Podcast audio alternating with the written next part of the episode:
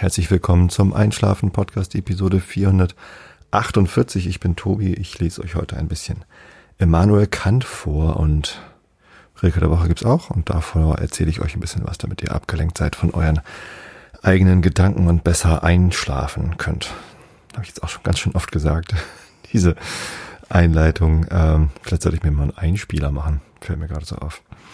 Ja, aber scheint wirklich gut zu funktionieren. Ich habe jetzt gerade wieder mehrere E-Mails und Postkarten bekommen von Leuten, die mir schreiben, dass es wirklich funktioniert, dass sie wirklich gut damit einschlafen können und dass sie das auch brauchen. Die ähm, hören den Podcast tatsächlich nicht aus Langeweile oder weil sie irgendwie Lust haben, noch einfacher einzuschlafen, sondern ja, Depression ist, glaube ich, im Moment irgendwie der, der Hauptfaktor. Also da kriege ich die meisten E-Mails dazu, dass Menschen an Depressionen erkrankt sind und deswegen den Einschlafen-Podcast hören und äh, besser einschlafen damit. Äh, auf Platz zwei ist Krebs, die damit verbundene Chemotherapie und auf Platz drei ähm, äh, Verluste von Angehörigen oder Lebenspartnern ja, durch Tod oder durch Trennung. Ähm, das ist eine ziemlich traurige Top 3 aber ähm, ihr glaubt gar nicht, wie mich das aufbaut, wenn ich solche Nachrichten bekomme, äh, wie mich das motiviert. Denn es gibt mir das Gefühl, dass das, was ich hier tue, sinnvoll ist und anderen Leuten Wert bereitet. Und das ist schön. Das ist für mich der, der Hauptantrieb, das hier zu machen. Deswegen freue ich mich immer. Ja, heute kommt Teil 4 des Urlaubsberichts vom dritten Urlaub. Also Teil 4 insgesamt, dritter Urlaub insgesamt. Ähm, ich habe ja dieses Jahr den Sommerurlaub dreigeteilt verbracht. Erst die eine Woche in Amsterdam mit Steff, dann die, äh, beziehungsweise fünf Tage, viereinhalb, keine Ahnung, dann die Woche in Prag und Wien mit der Familie. Und dann war ich nochmal eine weitere Woche, nachdem ich dann wieder eine Woche im Büro war, in Schweden unterwegs. Und davon erzähle ich euch heute vom Kanuwandern. Ja, ähm, mein Nachbar David, von dem ich euch auch schon mal erzählt hatte, der hat drei Söhne. Einer davon ist noch relativ klein, ist glaube ich gerade zwei geworden. Oder drei. Nee, der ist drei geworden. Ja. Ähm, und äh, seine beiden Großen sind schon deutlich größer, die sind zehn und elf Jahre alt. So, und der hatte die Idee, ähm, nochmal mit den beiden Großen äh, einen Abenteuerurlaub zu unternehmen in den Sommerferien, wenn die Kinder halt nicht zur Schule können. Und hat mich gefragt, ob ich mitkommen will mit meiner jüngeren Tochter, die ist zwölf und ähm, die ist mit dem Großen von ihm äh, gemeinsam zur Grundschule gegangen. Dadurch haben wir uns auch kennengelernt und sind haben uns angefreundet. Und David ist als Jugendlicher, junger Jugendlicher mal äh, Kanuwandern gewesen in Schweden auf dem Immeln und ähm, hatte die Idee, das einfach mit uns zu machen. Ja, gute Idee, fand ich irgendwie interessant. Haben uns eine Woche ausgesucht und äh, das passte mir ganz gut so. Und dann habe ich noch Jan gefragt, ein Freund von uns, der mit seiner Familie nach Schweden ausgewandert ist vor 15 Jahren. Ich berichtete davon, wir haben Freunde, die nach Schweden ausgewandert sind. Und äh, der hat auch einen Sohn, der ist auch zwölf, glaube ich. Oder 13 schon. Äh, genau. Hat auch eine Tochter, die ist schon 15, die wird dann jetzt auch demnächst 16. Ähm, aber ja, genau, der, der Sohn passt eben auch noch mit in diese Altersklasse. Und da haben wir die auch gefragt, ob sie mitkommen wollen. Und ja, und so wurden wir halt sieben Personen, die sich in Südschweden getroffen haben, äh, um Kanu zu wandern. Und tatsächlich also hatte ich sowas noch nie gemacht. Ich bin kein Camper-Typ. Ich mag Camping eigentlich nicht. Ähm, ich finde es zwar eigentlich ganz romantisch, so die Vorstellung, im, im Zelt zu schlafen, Schlafsack, Isomatte und sowas alles. Ähm, habe das aber nicht oft gemacht und finde es eigentlich auch unbequem, weil irgendwie jedes Mal, wenn ich das gemacht habe, ist dann irgendwie, ja, hat es halt doch geregnet und dann wird alles klamm und irgendwie nie richtig trocken. Außerdem bin ich halt recht groß und schwer. Also ich wiege halt 95 Kilo, ich bin recht lang und ähm, es gibt einfach, ja, für mich dann irgendwie, gab immer viele Nächte, wo ich dann einfach irgendwie völlig ver spannend aufgewacht bin und das ist einfach nicht so, weiß nicht, ich, ein bisschen Bequemlichkeit. Ich, Ich mag Betten. Betten sind echt toll. Ich meine, okay, das Einschlafen-Podcast, da sollte ich das vielleicht auch sagen. Nee, es ist tatsächlich so. Also, ähm, wenn ich schlafen will, dann, dann brauche ich halt einfach eine gute Umgebung. Und ich bin nicht jemand, der sich irgendwo hinlegen kann und dann wegratzt, sondern ich brauche da so ein bisschen meine ähm, Schlafhygiene. Also es muss irgendwie alles, alles stimmen, damit ich gut einschlafen kann. Ähm, und deswegen ist Camping nicht so wirklich meins. Ich habe das auch nicht aufgemacht. Wir hatten das ja geübt. Ich hatte das berichtet in irgendeiner vorherigen Episode. Ich weiß es nicht mehr. Da ging es um Podstock. Da sind Lovis und ich dann zum Podstock gefahren, Podcaster Festival Camp, wo äh, wir dann auch gezeltet haben, zwei Nächte.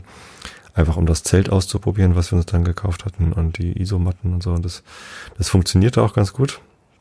Allerdings war das natürlich Camping für Anfänger. Also ähm, da gab's dann eine riesen Küche, wo wir bekocht worden sind. Äh, da gab's befestigte Toiletten. Ähm, wir, wir, wir brauchten halt ziemlich vieles von dem Equipment, was wir jetzt brauchten, brauchten wir dort nicht, sondern haben nur das Schlafen im Zelt, im, im Schlafsack irgendwie geübt. Ähm, ja, jetzt war natürlich die große Frage, was muss man da alles mitnehmen? Also die Vorbereitung war schon sehr intensiv für dieses Kanuwandern. Wir haben uns auf Anraten von David zwei Fässer gekauft, so große blaue äh, Kunststofffässer, die so zum Einlagern von Sachen gedacht sind.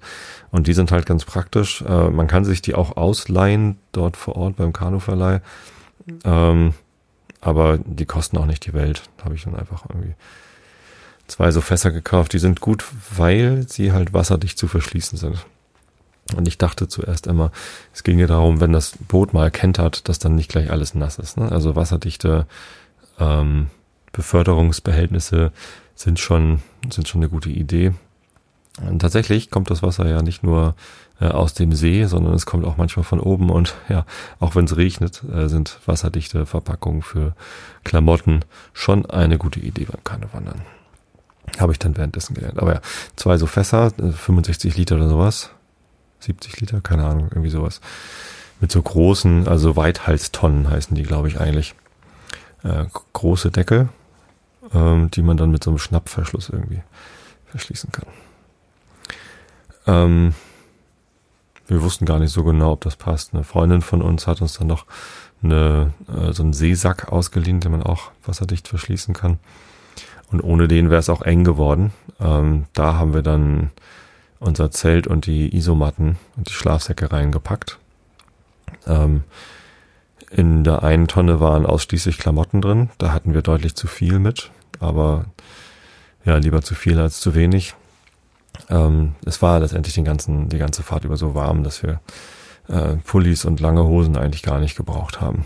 Höchstens am Abend dann mal, aber da hat, halt auch ein Pulli und eine lange Hose hätte dann auch gereicht. Und ja, äh, dieses Pattern, äh, wir nehmen zu viel mit, das zog sich auch durch alles andere durch. Ähm, wir haben uns einfach nicht getraut, minimalistisch unterwegs zu sein, obwohl das natürlich eigentlich sinnvoll gewesen wäre, so wenig wie möglich zu transportieren, aber haben uns nicht getraut, äh, aus Angst, dass uns irgendwas fehlt. Wir wollten schließlich in der schwedischen Wildnis unterwegs sein. Und das ist so, das ist so ein großes Seensystem, auf dem wir unterwegs waren und ähm, dort kann man nirgendwo einkaufen. Also am Ausgangspunkt, Olofström heißt der Ort, wo wir die Kanus ausgeliehen haben, das ist so ein kleines Dörfchen und da gibt's natürlich äh, Supermärkte. Da gibt's auch ein Lidl, das finde ich immer lustig, wenn man im Ausland auch so deutsche Supermarktketten trifft und da gibt's dann auch lauter deutsche Produkte, also die auch deutsch beschriftet sind. Irritierend. Ich mag das viel lieber, wenn man im Ausland ähm, in lokale Supermärkte geht und dann mal sieht, was so die lokalen Angebote so sind.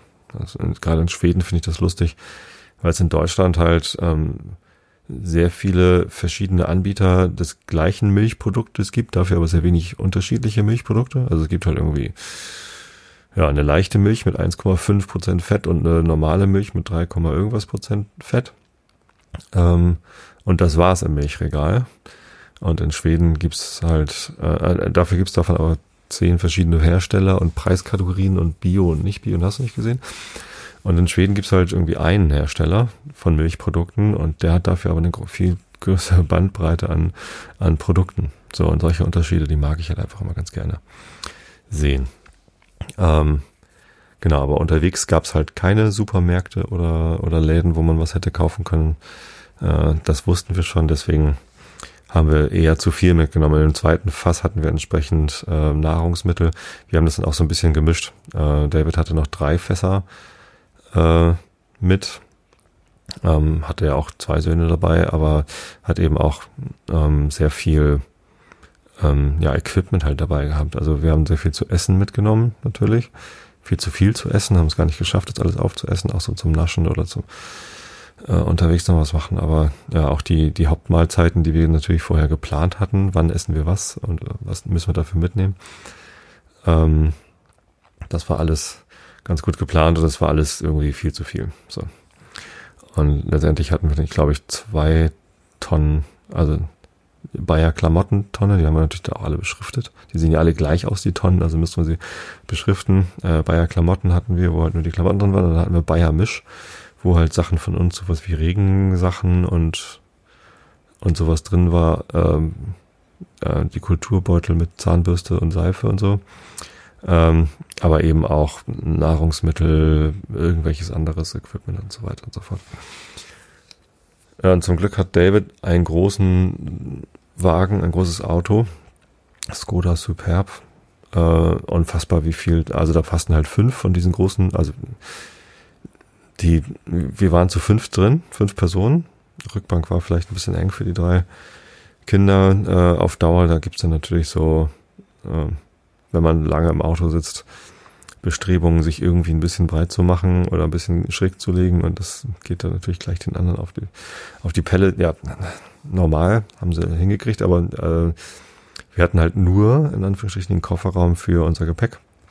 Äh, und es war ganz erstaunlich, dass da fünf von diesen großen blauen Fässern und ich glaube drei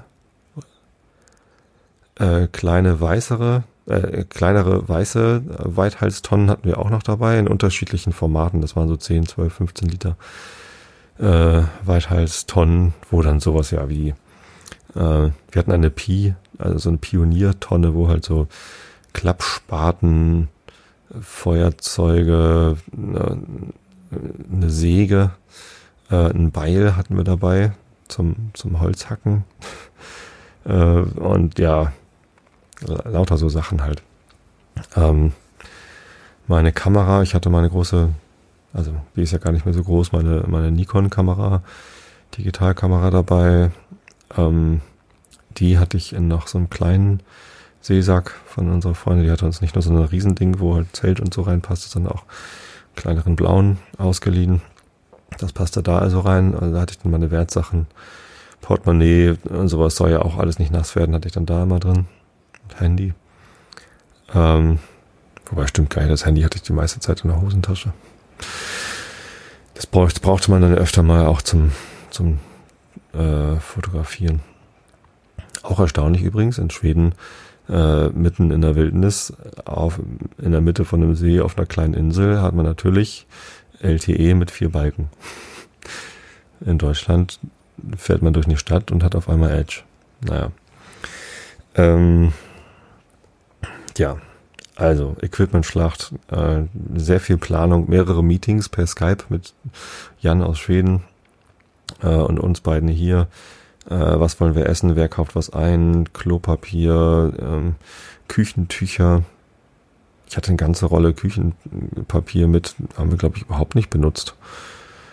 Irgendwann ist halt eh alles dreckig und dann, na, ich weiß nicht, also auch äh, Küchenhandtücher, also zum Abtrocknen, hatte ich glaube ich fünf oder sechs mit, auch um mal das Zelt irgendwie auszuwischen, war, hatte ich da irgendwie eins eingerechnet, was halt nicht für Geschirr ist und so. Alles viel zu viel. Na, ähm, egal, die nehmen ja auch nicht viel Platz weg, aber im, am Ende hat man so viel Sachen, die man eigentlich nicht brauchte, die nicht viel Platz weggenommen, dass halt doch relativ viel Platz weggenommen war. Da muss man eigentlich mal ein bisschen besser, besser planen.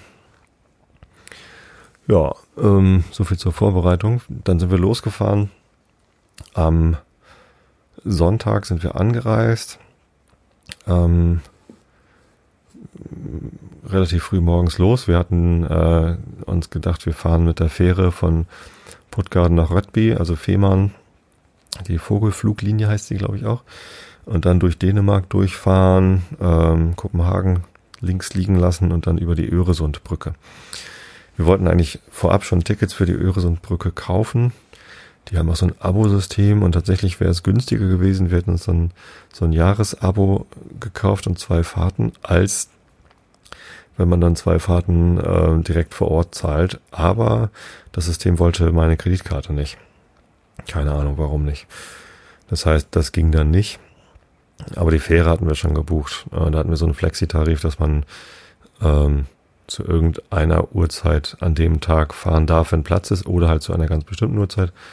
Ähm, die hatten wir dann aber auch ähm, erreicht. Nee, wir waren, stimmt, wir waren, äh, die fährt irgendwie alle halbe Stunde, fährt an der Fähre. Fand ich ganz beeindruckend. Ähm, dauert irgendwie 90 Minuten oder so. Nee, gar nicht. Also es ging echt fix. Dreiviertel Stunde, glaube ich, dauert die Fährfahrt. Ja, ja, irgendwie sowas. Ähm, und dann alle halbe Stunde fährt eine Fähre, also sind irgendwie vier Schiffe oder so im Dauerpendelbetrieb. Genau, das war aber relativ problemlos, da irgendwie dann auch eine andere Fähre zu nehmen. War an dem Sonntag irgendwie nicht so viel Betrieb. Ähm, genau, mit der Fähre darüber. Ähm, die haben dann natürlich so einen Shop, wo man dann nochmal irgendwie Duty-Free Bier einkaufen kann. Da haben wir noch eine Palette Bier und eine Palette Fanta-Dosen eingekauft, äh, was man dann auch nochmal so ins, ins Boot mit reinlegen kann, damit man nochmal zuckerhaltige Getränke, Energie dabei hat. Ähm, und ja, dann irgendwie durch Dänemark geheiße Öresundbrücke war auch problemlos. Da hätte man auch einfach nur seine seine Contactless äh, Kreditkarte einmal irgendwie an den an das Lesegerät und dann sind irgendwie, weiß ich nicht, ich glaube, das kostet 60 Euro oder so. Das ist relativ teuer, wenn man das da direkt bezahlt oder 50. Ja, keine Ahnung. War schon irgendwie, die lassen sich das bezahlen, diese Brücke, aber die spart halt doch ganz schön viel Zeit irgendwie da noch wieder auf eine Fähre drauf oder sonst wie was. Oder über Nacht mit der Fähre, das dauert halt alles dann deutlich länger und so. Äh, kommt man da relativ schnell hin und ist auch ein beeindruckendes Bauwerk. Also man kann halt auf der anderen Seite äh, der Ostsee schon Malmö sehen, mit dem Malmö Tower oder wie der heißt. Ähm, und dann noch so Windkraftparks irgendwie da in der Ostsee und so. War schon schick, darüber zu fahren. Ja, und dann waren wir in Schweden und in Schweden mussten wir auch nochmal anderthalb, zwei Stunden fahren bis Olofström. Da beim Kanuverleih ist auch ein Zeltplatz. Da hatten wir uns dann schon ein, äh, eine Übernachtung reserviert. Hätten wir auch gar nicht gebraucht. Da war fast gar nichts los. Das ist, glaube ich, eher so ein Zeltplatz, wo ein paar Wohnwagen fest installiert stehen. Da waren, außer uns waren, glaube ich, nur zwei Zelte da und ansonsten waren da so Wohnwagen und äh, Wohnmobilcamper, aber eben auch nicht viele. Relativ wenig los. Haben da dann zum letzten Mal dann am, am Montagmorgen auch den Genuss eines Badezimmers gehabt, nochmal geduscht, äh, eine richtige Toilette benutzt und haben dann am Vormittag noch eingekauft, weil wir am Abend noch mal was Frisches essen wollten. Also frisches Gemüse, paar Pilze und, und sowas. Nahrungsmittel eingekauft. Und Wasser. Ähm, Sprudelwasser in, in Flaschen. Weil wir einfach dachten, na gut, also wir hatten so Wasserkanister dabei und gibt's da auch zu jedem Kanu, das man leiht, kriegt man so einen 5 Liter Kanister dazu. Und wir hatten gleich noch einen 12,5 Liter Kanister dabei. Also Frischwasser hatten wir eigentlich auch genug, aber wir wollten halt noch Sprudelwasser äh, aus der Flasche, weil das so ein bisschen, bisschen praktischer, also das hat man dann halt griffbereit und parat und muss nicht irgendwie aus dem Kanister sich was in den Becher füllen. Ja.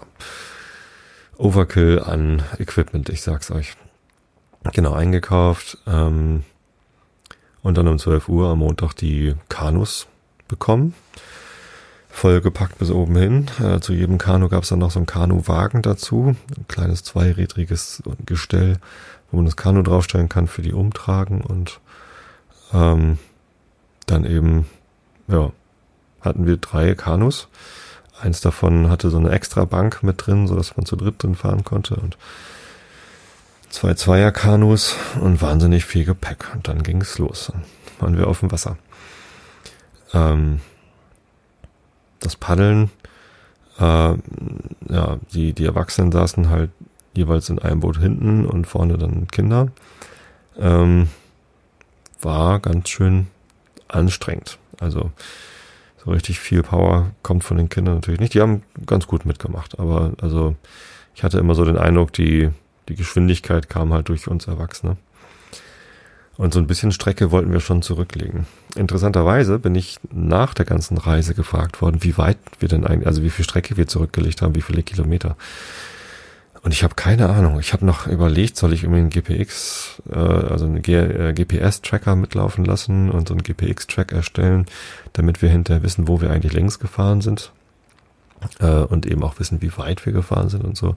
Und eigentlich bin ich da ja der richtige Typ für. Eigentlich mag ich so Tracking total gerne. Wenn ich laufen gehe, habe ich meine GPS-Uhr am Start und äh, sammle alle meine Tracks irgendwie bei Garmin und wenn ich Fahrrad fahre, mache ich das genauso und will halt immer genau wissen, wie viele Strecken ich zurückgelegt habe, wie war mein Puls und sowas alles. Und in diesem Urlaub war mir das alles fürchterlich egal. Also da ging es mir um was komplett anderes. Und am Ende weiß ich wirklich nicht, ob das jetzt irgendwie 10 Kilometer waren oder 30 oder ich habe keine, keinen blassen Schimmer. Ähm, und es interessiert mich auch nicht. Also ich weiß eh nicht, wie schnell man auf so einem Kanu normalerweise so fährt. Es gab so Phasen, äh, wo die Kinder dann mal gut mitgemacht haben, wo man dann auch schnell geworden, geworden ist. Wenn wir auch wussten, jetzt geht's irgendwie da lang und es lohnt sich das mal irgendwie ein bisschen Fahrt aufzunehmen. Ähm, aber wie schnell das jetzt war und wie viel Strecke wieder zu, ich weiß es nicht. Also wirklich nicht. Ähm, ja, genau. Und erster Tag war dann ja auch mehr so erstmal reinkommen und üben und wir hatten uns ein Ziel gesetzt. Ein, ähm, also Campingplatz ist zu viel gesagt, aber also von dieser, ist auf diesem, auf diesem ähm, Seensystem, Halen, Rasslongen und Immeln heißen die drei Seen. Äh, Halen Kanot heißt auch der Kanuverleih. Ähm, da gibt es halt von diesem Kanuverleih so ein paar markierte Stellen. Also man kriegt so eine Karte und auf dieser Karte sind ein paar Stellen markiert, wo man campen kann. Prinzipiell gilt ja in Schweden das jedermanns Recht und man darf überall campen für eine Nacht, wenn man die Natur nicht beschädigt, alles so hinterlässt, wie man es vorgefunden hat und ja, respektvoll mit allen anderen umgeht, inklusive der Natur. Ähm, aber es gibt eben so ein paar Stellen, wo es dann eben auch nochmal ähm, so Schleppdächer gibt. Das sind so kleine ähm, Holzschuppen, die aber halt auf einer Seite offen sind. Also so ein, so ein Unterstelldach, wo man dann auch drin pennen kann, wenn es irgendwie zu doll regnet. Äh, gibt ein paar Stellen, wo es Frischwasser gibt. Einfach ein Wasserhahn. Ähm, und Toiletten gibt's. Also da, wo ein Schleppdach ist, da ist auch eine, so ein Toilettenhäuschen. Einfach ein, ja, so wie ein Dixie, nur mit einem tiefen Loch drunter, sozusagen äh, äußerst unangenehm war ich irgendwie, glaube ich, nur einmal drauf oder so. Oder zweimal, äh, weil das halt doch recht streng riecht. Ähm, ja, genau, und da hatten wir uns einen ausgesucht, der hieß Half Udden. Ähm,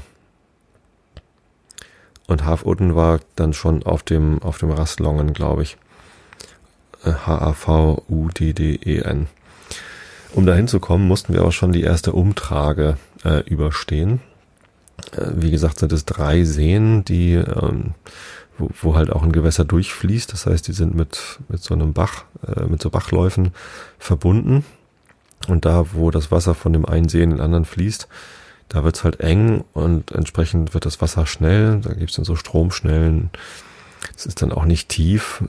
Äh, so und das heißt auch, dass da irgendwie Steine rumliegen und das ist dann für Kanus ein bisschen schwierig. Es gibt Stellen, da kann man das mit dem Kanu machen. Gegen den Strom eher schwierig, aber mit dem Strom geht's dann. Ja, gegen den Strom kann man das Kanu dann vielleicht durchziehen, wenn man aussteigt äh, oder quasi vom, vom Ufer mit einem Band oder Seil zieht. Ähm, wir haben es dann teilweise auch vom Wasser aus gemacht, weil wir zwar Seile, natürlich hatten wir Seile dabei, klar, wir hatten alles dabei, wir hatten auch große große Zeltplan, also Planen dabei, wo man so Zelte draus bauen konnte und alles mögliche. Ich sag's euch.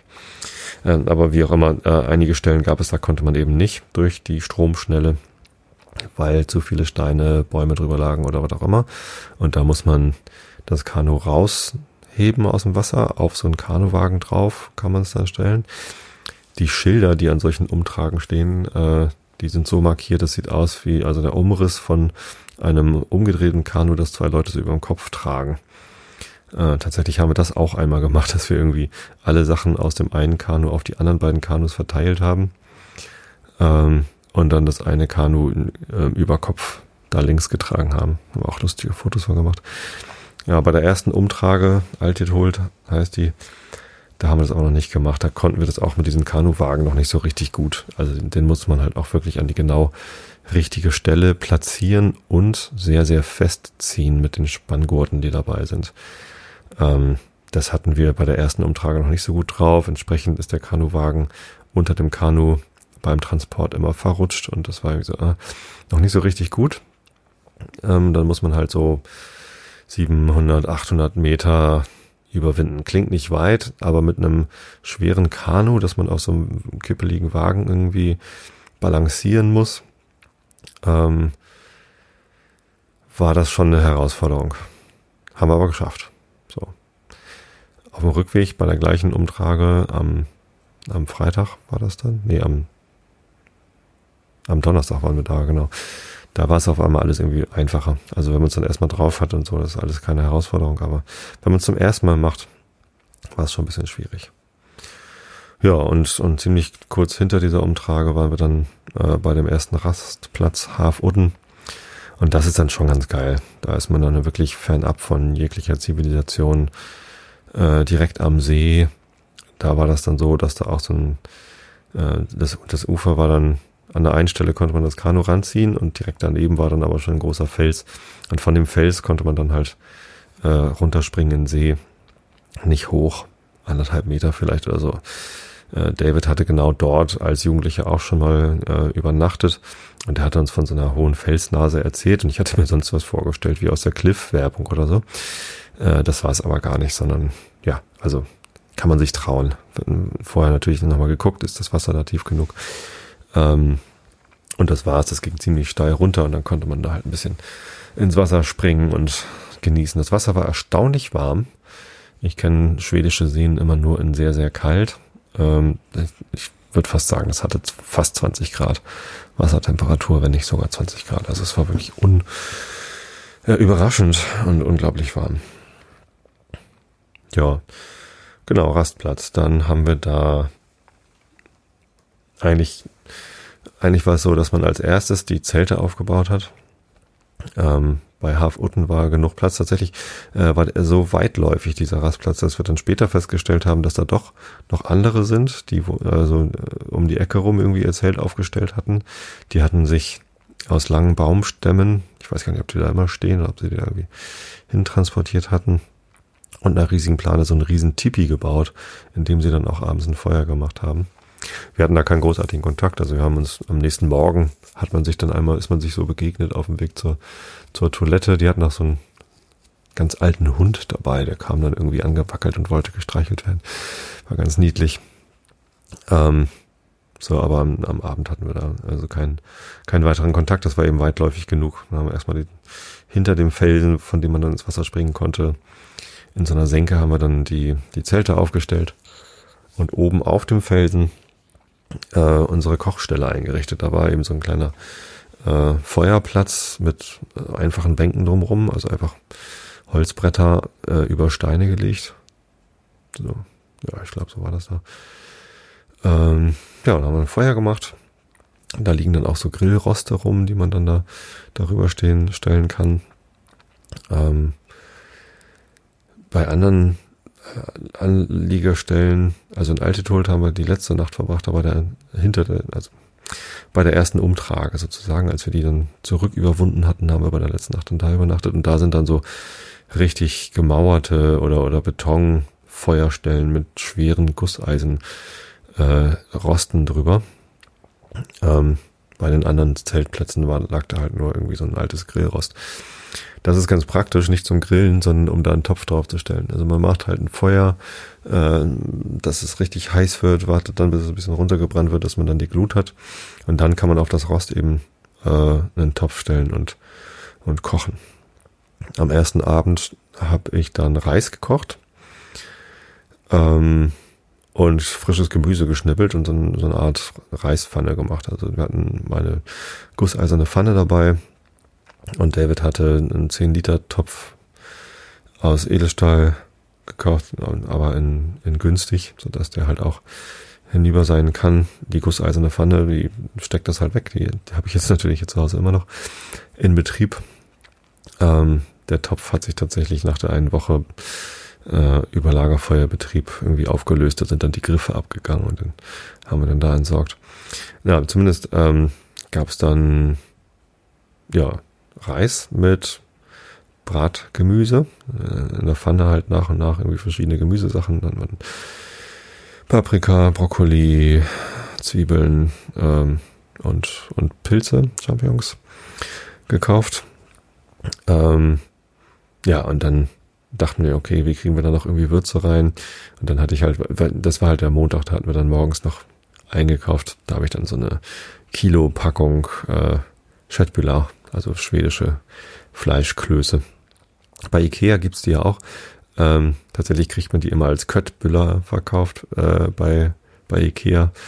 Ich finde ja, den könnte man mal die korrekte schwedische Aussprache beibringen. Schöttbüller natürlich. Schött heißt Fleisch. Ähm, genau, einfach auch in der Pfanne kurz heiß gemacht und dann da im Reis alles miteinander vermengt. Und das war geil. Also so ein selbstgekochtes Essen in der Wildnis über dem Feuer ähm, mit zugegebenermaßen äh, gutem Equipment. Also ich hatte natürlich auch ein Schneidbrett dabei. Wir haben hier so, so ganz dünne Kunststoffschneidbretter, die auch so flexibel sind. Davon hatte ich eins mitgenommen. Dann hatte ich natürlich mein schönes Messer dabei, das da schon irgendwie im Handgepäck nach Amerika und zurückgeflogen ist. Ihr erinnert euch die Messergeschichte. Ähm, damit kann man auch ganz gut Gemüse schneiden. Ähm, und das macht Spaß. dann sitzt man da am Lagerfeuer. Nach dem Kochen kann man das dann auch wieder groß machen und dann, dann isst man da am See in der Wildnis. Und das war, das war schon ziemlich toll. Das Wetter war fantastisch. Das Seewasser war warm. Man konnte baden. Man konnte irgendwie die frische Luft genießen. Ähm, und das war echt ganz fantastisch. Also, ja, ich, ich, ich werde irgendwie so viele schöne Erinnerungen an diesen Urlaub ähm, zurückbehalten und das war schon schon am ersten Abend äh, auf diesem See ging das los. Also der, der Abend auf dem Zeltplatz war natürlich auch nett, aber ähm, ja auf diesem See, das hat schon was sehr sehr Besonderes. Dieses Kanuwandern war schon toll. Ähm, dann am Dienstag haben wir ähm, von, ja, von dem Montag irgendwie inspiriert, waren wir dann ganz ambitioniert und dachten dann, heute versuchen wir mal bis zum Immeln durchzukommen, weil, also das war dann schon recht viel Strecke und es gab mehrere Umtragen, die wir dann irgendwie auf der Karte gesehen haben. Ah, David konnte sich aber nicht mehr ganz erinnern, wie schwierig die denn wohl sind. Ähm, wir, da war immer nur die Strecke angegeben, es kam noch eine etwas weitere Umtrage, aber die weiteste hatten wir schon. Ähm, und ja, dann waren wir recht ambitioniert unterwegs, ähm, durch verschiedene Stromstellen durch und das macht dann auch Spaß, ne? Das irgendwie, ja, dann mit den Kindern dann zu versuchen, okay, heute wollen wir mal ein bisschen Strecke und auf den großen See.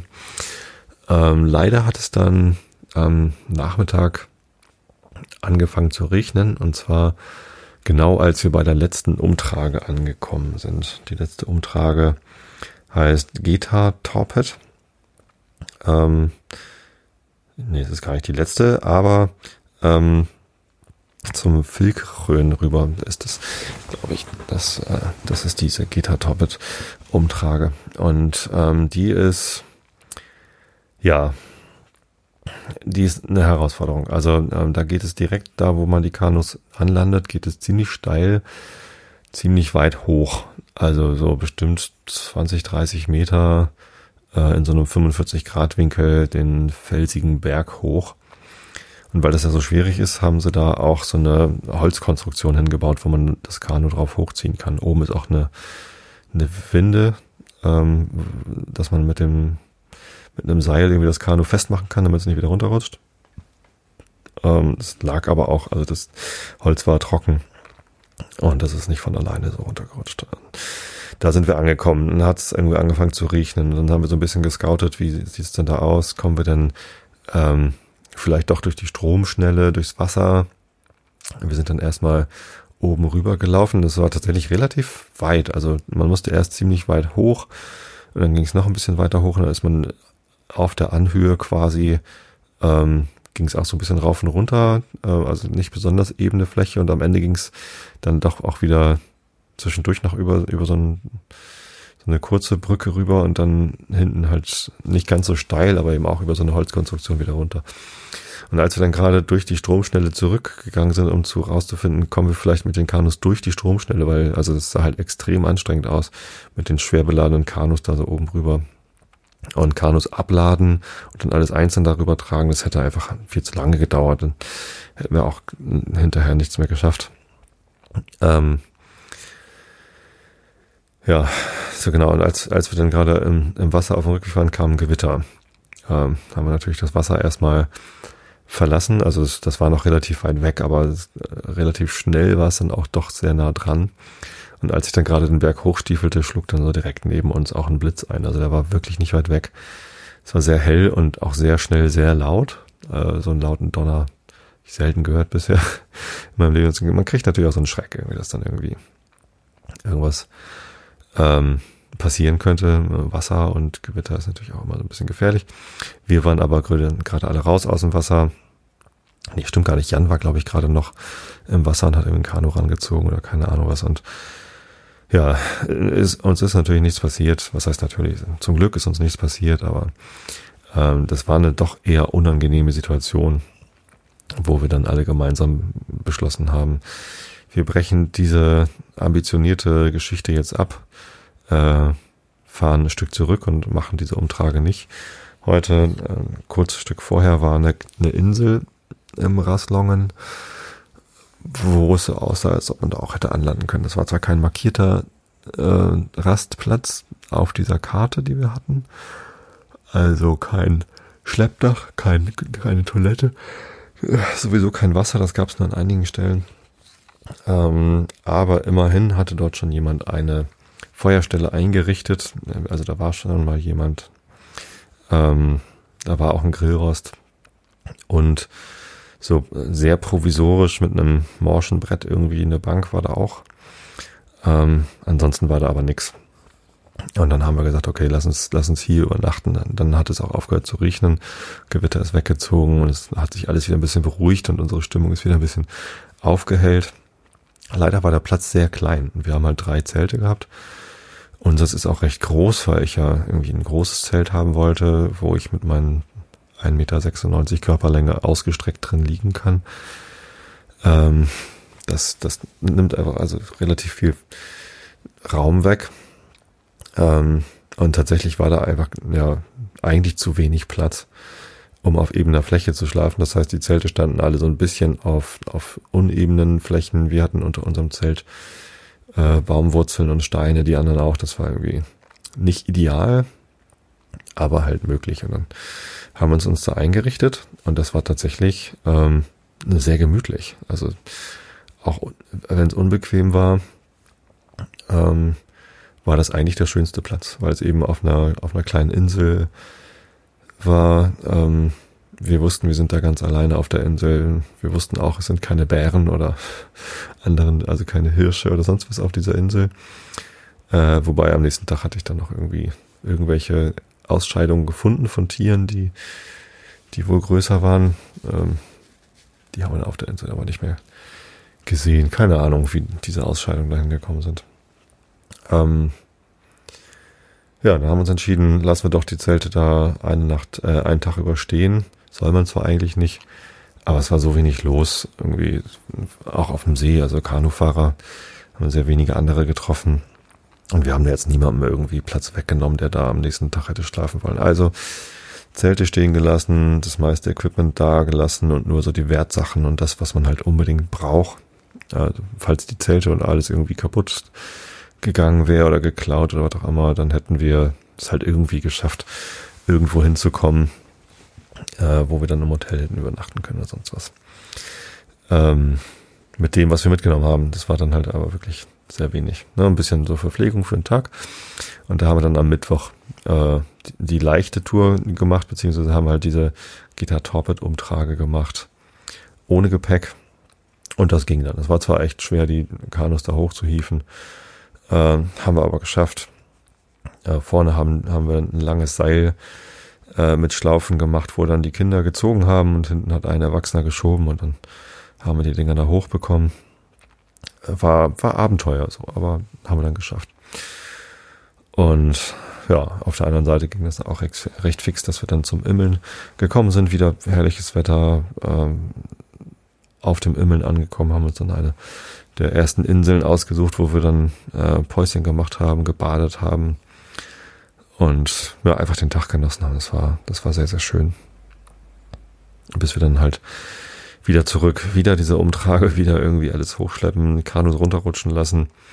Ähm, ja, hat Spaß gemacht dann eigentlich. Also ab da war es dann, war es dann irgendwie auch einfach und irgendwie wussten wir, was wir machen müssen und das ging dann. Dann haben wir eher anderen Leuten geholfen, die dann irgendwie noch recht unbeholfen ihre Kanuwagen drunter geschnallt hatten und nicht wirklich einen Plan hatten. Ähm, und ja, ich glaube, ich habe sogar einmal irgendwie, da, da war dann so ein junges Pärchen, ähm, und die hatten gar keine Badesachen dabei, äh, mussten aber durch eine Stromschnelle durch, wenn sie nicht irgendwie so eine kleine Mini-Umtrage machen wollten. Ähm, und dann habe ich die halt durch die Stromschnelle durchgezogen, weil ich war eh gerade in Badehose und äh, sie war Deutsche, er war, also mit ihm habe ich mich auf Englisch unterhalten, keine Ahnung, welcher Landsmann da war. Konnte kein Deutsch. Vielleicht war sie auch Schweizerin. Also sie konnte Deutsch, keine Ahnung. Ähm, und ja, da war dann irgendwie alles entspannt. Haben eine zweite Nacht auf diesem Mini äh, Platz verbracht. Es gab dann eine Ente. Es gab sowieso sehr viele Enten auf dem See, die uns dann immer wieder besucht haben. ich fand das ganz gut. Wir haben eigentlich fast jeden Abend noch Stockbrotteig gemacht. Also wir hatten Mehl und Trockenhefe dabei, äh, Salz und Zucker sowieso. Äh, dann haben wir Stockbrotteig gemacht und ähm, wenn wir dann die, die Schale ausgewaschen haben, ist halt so ein bisschen Stockbrot äh, dann im Wasser gewesen. Die Fische haben sich sehr gefreut und die Enten auch. Ja. Ähm, haben natürlich aufgepasst, dass, dass da nicht allzu viel äh, Ungleichgewicht ins Ökosystem kommt. Aber ganz vermeiden ließ sich das nicht. Ja. Wildnis füttern, auch ein Thema für sich. Naja. Sie werden es überstanden haben.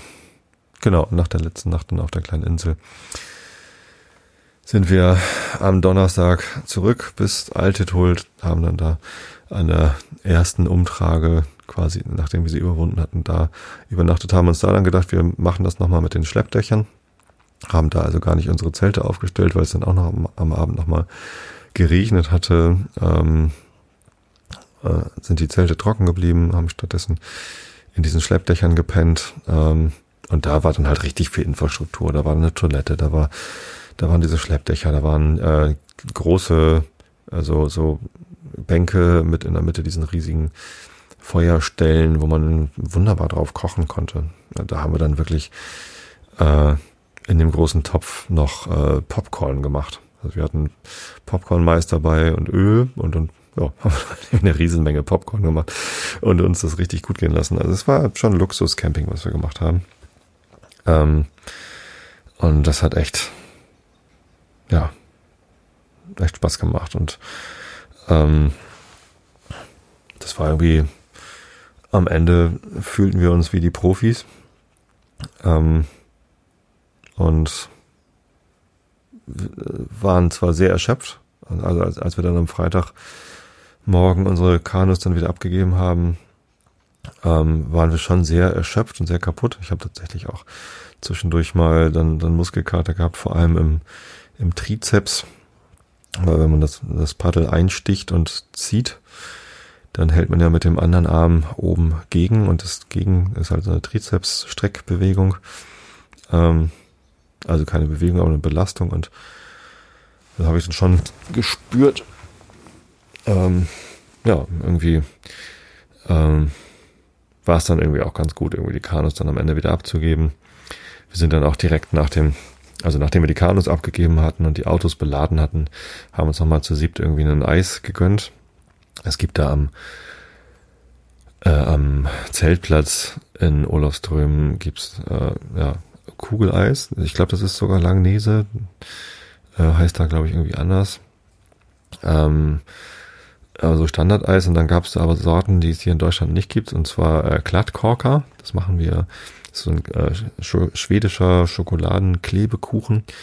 Und das als Eissorte war ganz fantastisch. Und äh, Möhrenkuchen ähm, als Eissorte gibt's da auch. Und das fand ich beides ganz großartig. Genau, haben uns noch ein Eis gegönnt als Abschluss, weil wir uns dann ja auch verabschieden mussten von Jan und Niklas. Ähm, genau, dann haben uns ins Auto gesetzt und nach Hause gefahren. Wir waren echt sehr erschöpft. Also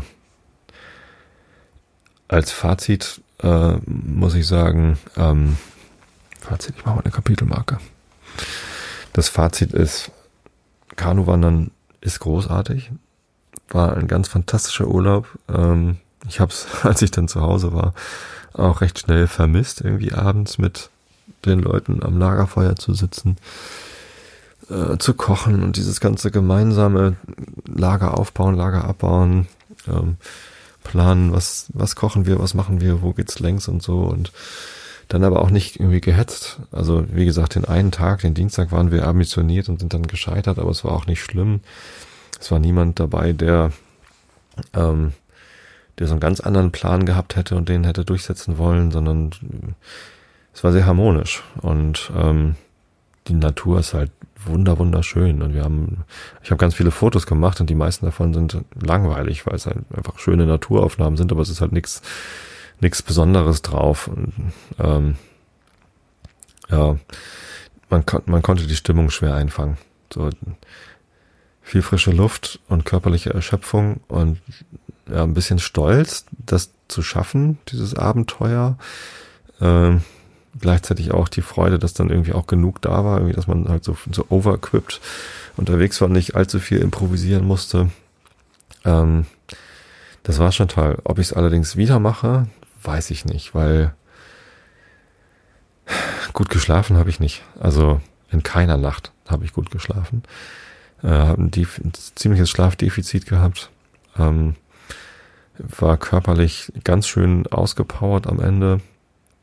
Äh, ich würde jetzt nicht sagen am Ende meiner Kräfte, aber es war schon, also noch ein Tag Kanuwandern ähm, oder oder noch noch mehrere Tage hinten dran. Also zwei Wochen hätte ich es auf gar keinen Fall geschafft. Ähm, oder man hätte ein anderes Tempo an den Tag legen sollen müssen. Am letzten Tag mussten wir dann ja auch zurück. Da gab es dann keine andere Option, außer früh aufstehen und ich glaube, um 10 Uhr sollten wir die Kanus abgeben. Das haben wir auch geschafft. Ja, also ähm, ich weiß es nicht. Also es ist jetzt nichts, was ich jetzt unbedingt jedes Jahr machen muss. Ähm, kann mir gut vorstellen, dass ich es wieder mache. Weil jetzt das Equipment ja auch da ist. Jetzt haben wir diese Tonnen angeschaut. Okay, die sind auch nicht teuer, aber das Zelt und die Isomatten waren schon teuer, die wir uns da gekauft haben. Ähm, es wäre schade, das jetzt nicht auch nochmal wieder zu benutzen. Also natürlich werden wir das wieder benutzen, aber ob es dann beim Kanuwandern sein wird, na, vielleicht sucht man sich beim nächsten Mal einfach andere Rastplätze aus, wo man dann vielleicht, also im Schleppdach schlafen war halt total angenehm, weil da war das dann halt eben. Da hat man dann Holz, einen Holzfußboden, auf dem man schlafen konnte. Der Nachteil ist, äh, im Zelt hat man ein Mückengitter, äh, in einem Schleppdach nicht, das ist einfach offen, da hat man einfach äh, offen geschlafen. Könnte man sich natürlich was hinspannen, aber so ein großes Mückennetz hat man auch nicht dabei. Mücken waren aber tatsächlich gar nicht so sehr das Problem. Natürlich gab es Mücken ähm, und die haben dann auch mal genervt irgendwie, aber nicht so viel, wie man es erwarten würde, wenn man im Schweden im Sommer am Wasser unterwegs ist. Und viele Mückenstiche hatten wir auch nicht. Wir hatten einen Wespenstich, David ist einmal am Hals gestochen worden und kurz Sorge gehabt, wenn das jetzt zuschwillt oder so, hm, aber äh, war dann nicht schlimm. Ist dann gleich wieder zurückgegangen. Ähm, wir hatten keine Unfälle, keine schwereren Verletzungen. Also natürlich gab es mal irgendwie eine Prellung oder irgendwie äh, umgeknickt oder sonst wie was. Äh, Schuhwerk hätten wir nochmal besseres mitnehmen sollen, vor allem für Lovis, die hatte irgendwie so, ja, Flipflops eigentlich dabei. Und man muss halt irgendwie dann doch öfter mal ins Wasser steigen. Da braucht man einen festen Tritt im Wasser, äh, dass man, wenn man da im Wasser auf einen Stein tritt und so, dann auch einen festen Halt hat. Also gute Wasserschuhe. Die, die anderen hatten so, so Strandschuhe, mit denen man auch ins Wasser gehen kann. Dabei gute Idee. Haben wir sogar zu Hause, haben wir nur einfach nicht mitgenommen. Also vom vorletzten Jahr, vom Italienurlaub hatten wir den noch. Äh, ich glaube, Lois hätten sie eh nicht mehr gepasst. Vielleicht die von Steff hätten ihr noch gepasst, keine Ahnung. Ja, und ich bin dann in meinen äh, Trekking-Sandalen immer ins Wasser gegangen. Das ging, ging dann auch. Was, was haben wir noch gelernt? Ähm, so viele Sachen braucht man nicht. Wetterbericht kann man getrost ignorieren, kommt eh anders. Und wir haben halt einfach Glück gehabt. Ich meine, wenn wir Pech gehabt hätten, hätte es die ganze Zeit geregnet und wir hätten die Klamotten auch gebraucht. Ähm, so, ja, wir haben halt, ja, durch das Glück, das wir gehabt haben, gar nicht so viel gebraucht. Hm. Ist wahrscheinlich auch schwierig abzuschätzen. Vielleicht einfach im Auto mitnehmen und dann, wenn man dann sieht, wie das Wetter wirklich ist, zur Not Klamotten im Auto lassen. Wäre noch eine Option gewesen. Ja, ich glaube, ähm, wir haben auch Glück gehabt, dass wir uns so gut verstanden haben, denn David und Jan kannten sich vorher nicht. Also haben sich irgendwie einmal hier gesehen und dann über Skype, äh, dass das mit den beiden gut funktioniert hat. Ich glaube, es ist wichtiger, sich die richtigen Leute auszusuchen, mit denen man das macht, denen man vertraut, denen man auch zutraut, irgendwie schwierige, anstrengende Phasen zu überstehen, die dann nicht irgendwie anfangen, ja, irgendwie ungnädig zu werden oder so. Ähm, das hat mit uns dreien Männern sehr gut funktioniert. Ich hoffe zumindest, dass sie mich auch gut benommen hat. Es gab keine Beschwerden. Ähm, und die Kinder haben auch ganz gut mitgezogen. Also die mochten das Abenteuer auch. Lovis war am Ende auch ganz schön erschöpft und ich weiß gar nicht, ob sie das nochmal machen würde. Ähm, ja. Wahrscheinlich schon. Also insgesamt war, war wunderschön. Tolles Abenteuer, viel erlebt. Ähm, schwedische Natur. Ja, was soll man da sagen? Abends lange hell, ähm, mit Lagerfeuer am Strand sitzen, ist schon, hat schon was für sich und dann so einen Sonnenuntergang zu sehen. Es war ja auch noch Perseidenzeit, leider wurde es halt echt spät dunkel. Das heißt, wir haben nur einen Abend äh, Sternenklar gehabt und dann irgendwie lange draußen gesessen. Da habe ich irgendwie drei, vier Sternschnuppen gesehen. Aber da war es auch schon zwölf und dann man ist halt erschöpft und will dann auch schlafen. Ja, apropos schlafen. Genau, ich glaube, es ist mal Zeit für den Rilke der Woche. Wir sind immer noch mitten im Stundenbuch 2. Und meine Seele schläft dann bis es tagt bei deinen Füßen warm von deinem Blut, und ist ein Weib vor dir und ist wie Ruth. Du bist der Erbe, Söhne sind die Erben, denn Väter sterben, Söhne stehen und blühen, du bist der Erbe, und du erbst das Grün vergangener Gärten und das stille Blau zerfallener Himmel, Tau aus tausend Tagen, die vielen Sommer, die die Sonnen sagen, und lauter Frühlinge mit Glanz und Klagen, wie viele Briefe einer jungen Frau. Du erbst die Herbste, wie die Prunkgewänder in der Erinnerung von Dichtern liegen, und alle Winter wie verwaiste Länder scheinen sich leise an dich anzuschmiegen. Du erbst Venedig und Kasan und Rom, Florenz wird dein sein, der Pisaner Dom, die Troizka, Lavra und das Monastir, das unter Kiews Gärten ein Gewirr von Gängen bildet, dunkel und verschlungen, Moskau mit Glocken wie Erinnerung und Klang wird dein sein. Geigen, Hörner und Zungen, und jedes Lied, das tief genug erklungen wird, an dir glänzen wie ein Edelstein. Für dich nur schließen sich die Dichter ein und sammeln Bilder, rauschende und reiche, und gehen hinaus und reifen durch Vergleiche und sind ihr ganzes Leben so allein, und Maler malen ihre Bilder nur, damit du unvergänglich die Natur, die du vergänglich schufst, zurückempfängst. Alles wird ewig, sie, das Weib ist längst in der Madonna Lisa reif wie Wein.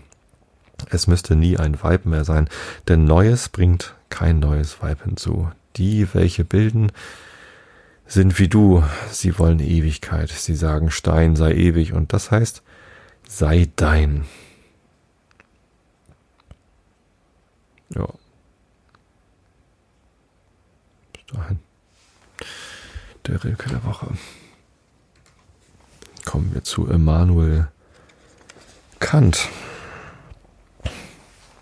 Auf Seite B7, äh, 677 Transzend äh, Kritik der reinen Vernunft, die transzendentale Dialektik von dem regulativen Gebrauch der Ideen.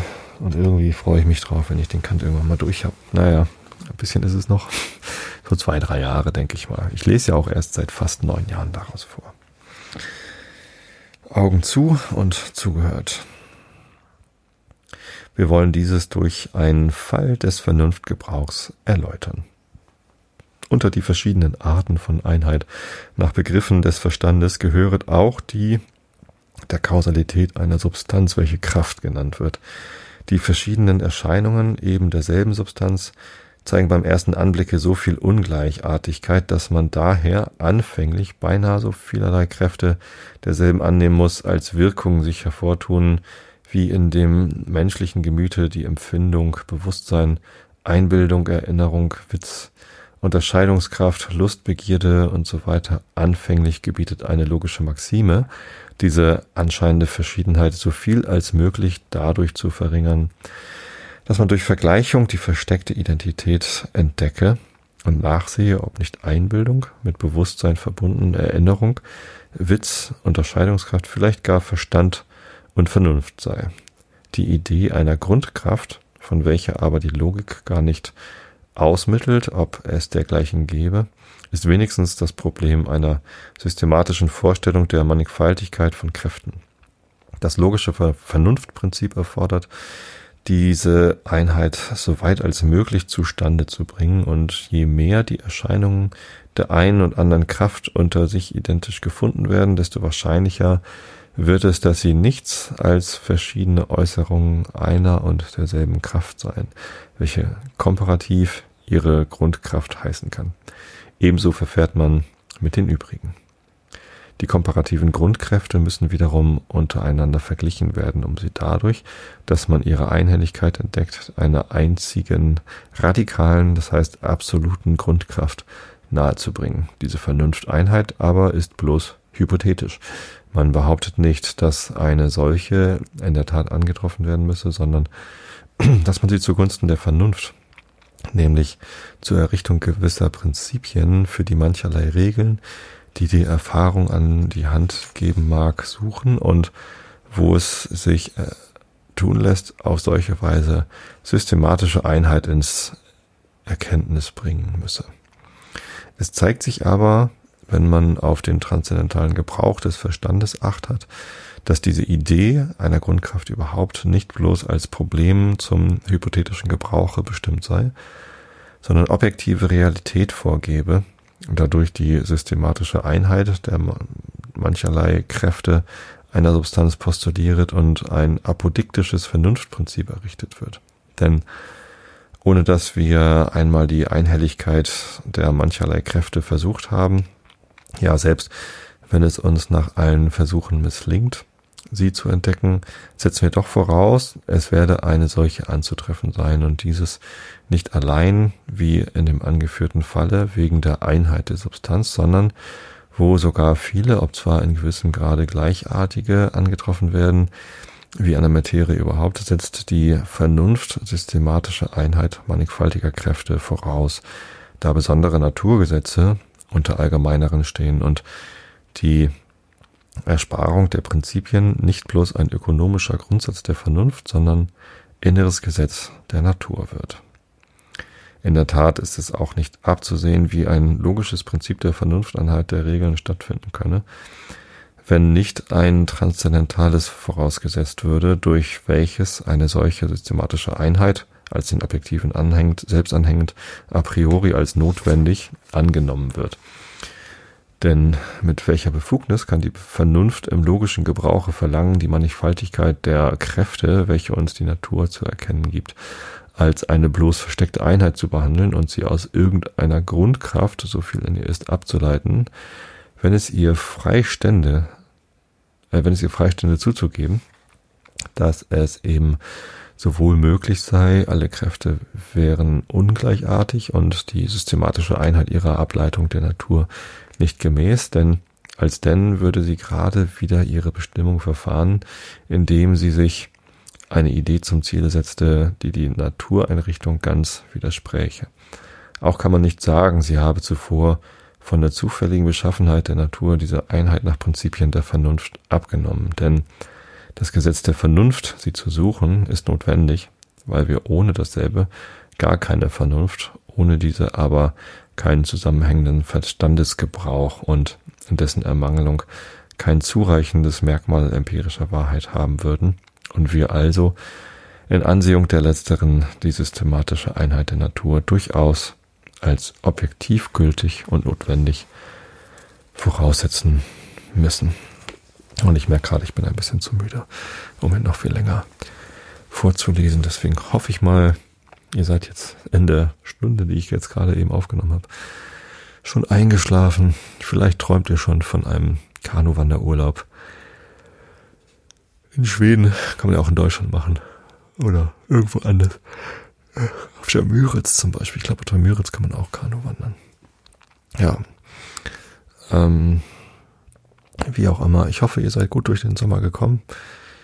Ähm, habt ausreichend Schlaf gefunden. Auch in der Hitze ist es ja auch mal schwierig. Ähm, aber Schlafen ist wichtig. Deswegen wünsche ich euch gute Nacht. Wir hören uns in zwei Wochen wieder. Ihr hört mich in zwei Wochen wieder. Äh, oder dazwischen im Realitätsabgleich. Wie auch immer. Ich habe euch alle lieb. Bis zum nächsten Mal. Und gute Nacht.